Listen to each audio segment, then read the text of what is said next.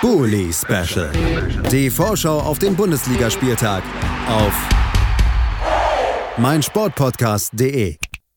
Das erste Mal heißt es Willkommen zurück beim Bully Special auf meinsportpodcast.de. Wir reden über den 13. Spieltag der Bundesliga und sind nach dem Freitagsspiel, über das wir eben geredet haben, jetzt beim Samstag angekommen. Das erste Spiel, was wir da besprechen wollen, das ist TSG Hoffenheim gegen Fortuna Düsseldorf. Und dafür bei mir ist Luis Löser von den Hoffe News. Hallo Luis. Hallo. Schön, dass du es äh, geschafft hast, bei uns zu sein. Wir reden, wie gesagt, über das Spiel Hoffenheim gegen Düsseldorf, über das Spiel 8. gegen 16. Düsseldorf jetzt eben doch in die ganz gefährliche Zone gerutscht auf den Relegationsplatz mit elf Punkten, aber in der Situation, wo sich das auch schnell wieder ändern kann, denn die Teams davor stehen bei derselben Punktzahl.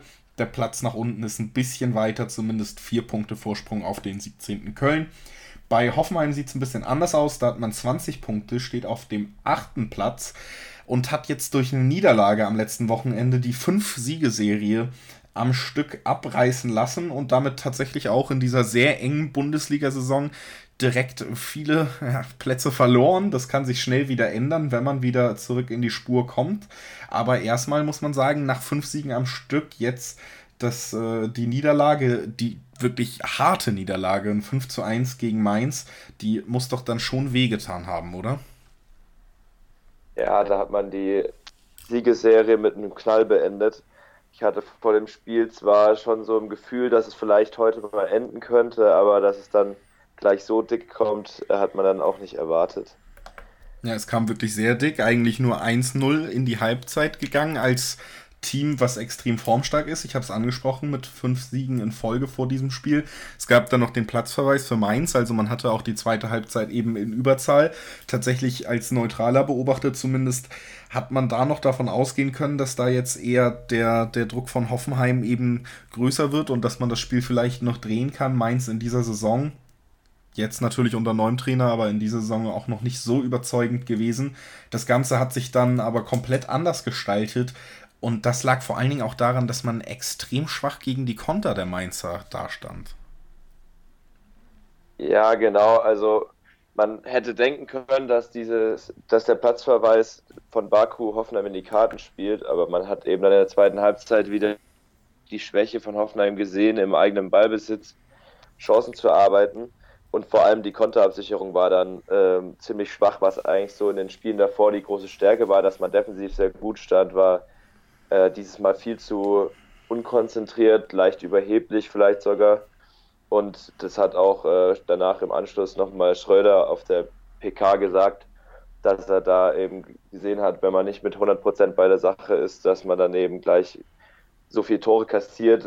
Das war auch gegen Freiburg und gegen Gladbach ähnlich, wo man dann einfach gesehen hat, wenn die Hoffenheimer Abwehr nicht bei der Sache ist, dann kassiert sie gleich eine Packung. Also gegen Freiburg gleich drei Dinger, gegen Gladbach auch. Und ähm, so soll es natürlich nicht aussehen. Wie erklärst du denn, dass man diese Spiele drin hat? Weil eigentlich hat man jetzt gerade in den letzten Spielen, die man alle gewonnen hat, ja nicht auch unbedingt durch extrem spektakulären Fußball, sondern durch Disziplin überzeugen können.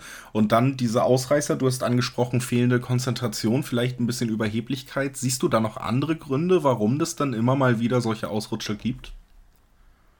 Also bei diesen Partien, wo man dann sehr viele Gegentore kassiert hat, da habe ich dann auch das Gefühl gehabt, dass man äh, unbedingt noch ein Tor erzielen wollte, aber dann völlig aus dem Augen verloren hat, dass man hinten halt auch noch sicher stehen muss und die Balance dann überhaupt nicht mehr gestimmt hat.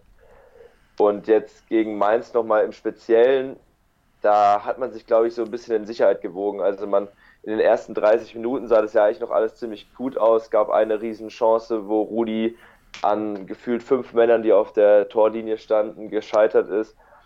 Und dann kassiert man dieses 1 zu 0, was eigentlich sich fast schon selbst reingelegt war, wo da beide Innenverteidiger plötzlich rausrücken und dann die Mainzer allein vorm Tor stehen.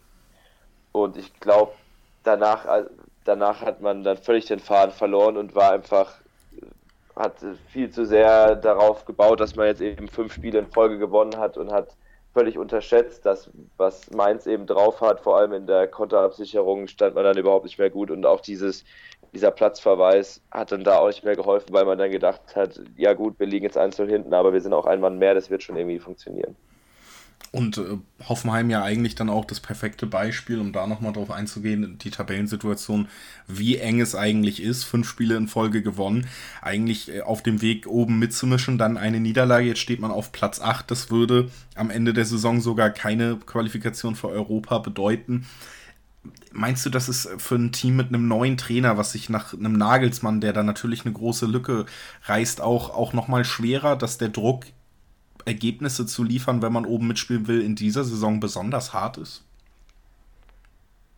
Ähm, ich weiß gar nicht, wie da der Anspruch persönlich bei, bei den, beim Verein, bei den Offiziellen ist. Also ich glaube, man wäre vielleicht sogar zufrieden mit so einem Mittelfeldplatz dieses Jahr. Also man stiehlt sicherlich Richtung Europa League, Richtung Platz 6, Platz 5, aber ich glaube, von Alexander Rosen aus und auch von, Alex, äh, von Alfred Schreuder aus äh, geht man jetzt nicht unbedingt direkt davon aus, dass man nächstes Jahr wieder international spielen wird. Vor allem jetzt unter Nagelsmann ist man ja nur auf Platz 9 gelandet, obwohl man ja eigentlich gefühlt so eine gute Saison gespielt hat und dann einfach die Ergebnisse nicht gepasst haben. Deswegen sehe ich da gar nicht so einen großen Druck auf der Mannschaft lasten, aber nach diesen fünf Siegen war halt klar, dass es irgendwann nicht mehr, dass irgendwann ein Ausreißer nach unten kommen muss, quasi. Und der kam, du hast es gesagt, mitten im Knall. Jetzt kommt Düsseldorf auf die TSG zu. Und wir haben drüber geredet, ein ganz großes Problem gegen Mainz zumindest jetzt war die Konterabsicherung. Und das ist tatsächlich ja auch das USP von Düsseldorf unter Friedhelm Funkel. Wenn da irgendwas wirklich schon letztes Jahr dafür gesorgt hat, dass man sich relativ souverän den Klassenerhalt sichern konnte, dann war es das ähm, sehr sehr gute Konterspiel der Fortun. Und auch in diesem Jahr hat sich dieser Ansatz eigentlich nicht geändert. Funktioniert tatsächlich ein bisschen schlechter, weil man eben Luke Bacchio und Rahman verloren hat und da noch nicht die perfekten Lösungen gefunden hat. Dennoch hält Funkel an diesem System fest und kann damit auch immer wieder durchaus für Spektakel sorgen. Das liegt in der Natur dieses Fußballs. Zum Beispiel in 3-3 gegen Schalke hat es ja auch nochmal unterstrichen, was da möglich ist trotz der schlechten Tabellensituation würde ich vor diesem Spiel also behaupten, ein Gegner, bei dem man tunlichst vermeiden sollte, eben überheblich ins Spiel zu gehen.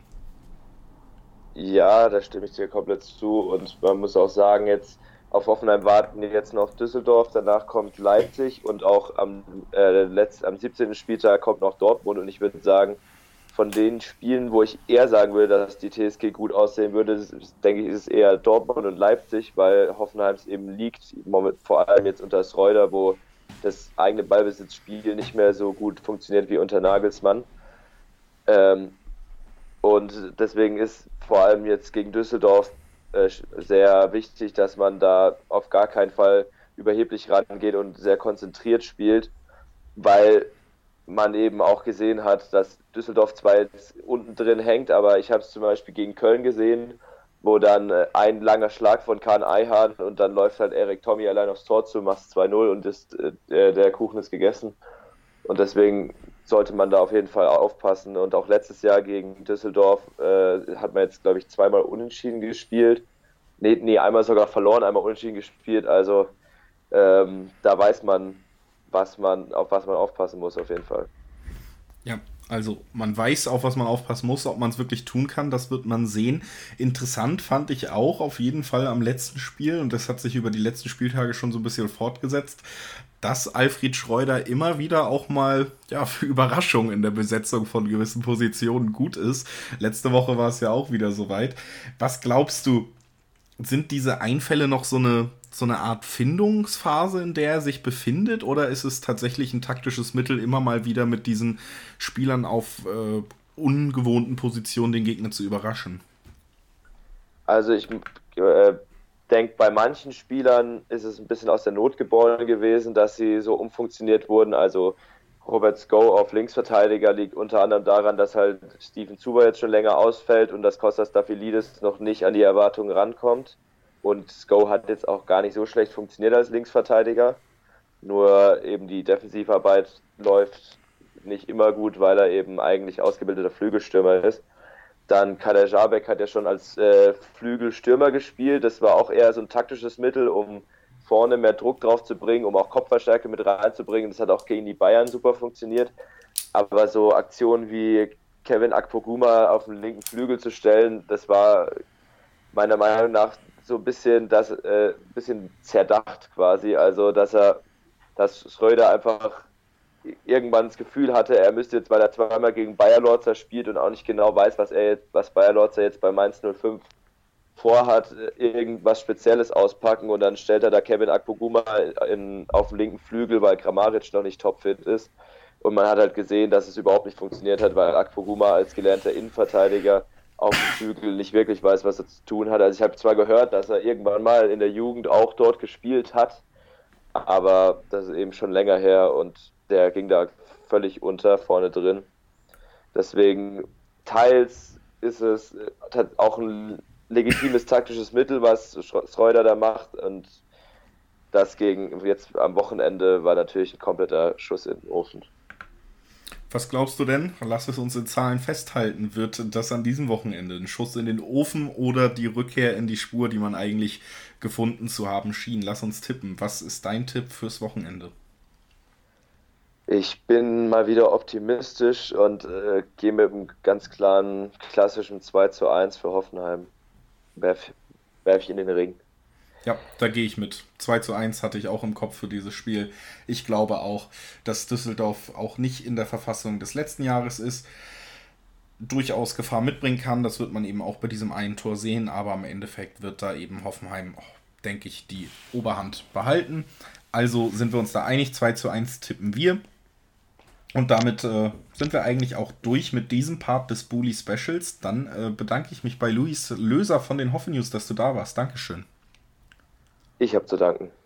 Und als nächstes sprechen wir über das Spiel, was äh, Jürgen Klinsmann unter anderem leiten wird und was vielleicht den Abschied von Lucien Favre einläutet. Also ein Spiel, auf dem ja viele, viele Betrachter äh, ihr Augenmerk richten werden an diesem Wochenende. Hertha gegen BVB, das besprechen wir nach einer kurzen Pause. Es lohnt sich also auf jeden Fall dran zu bleiben. Tut das doch am besten. Bully Special. Die Vorschau auf den Bundesligaspieltag auf meinsportpodcast.de.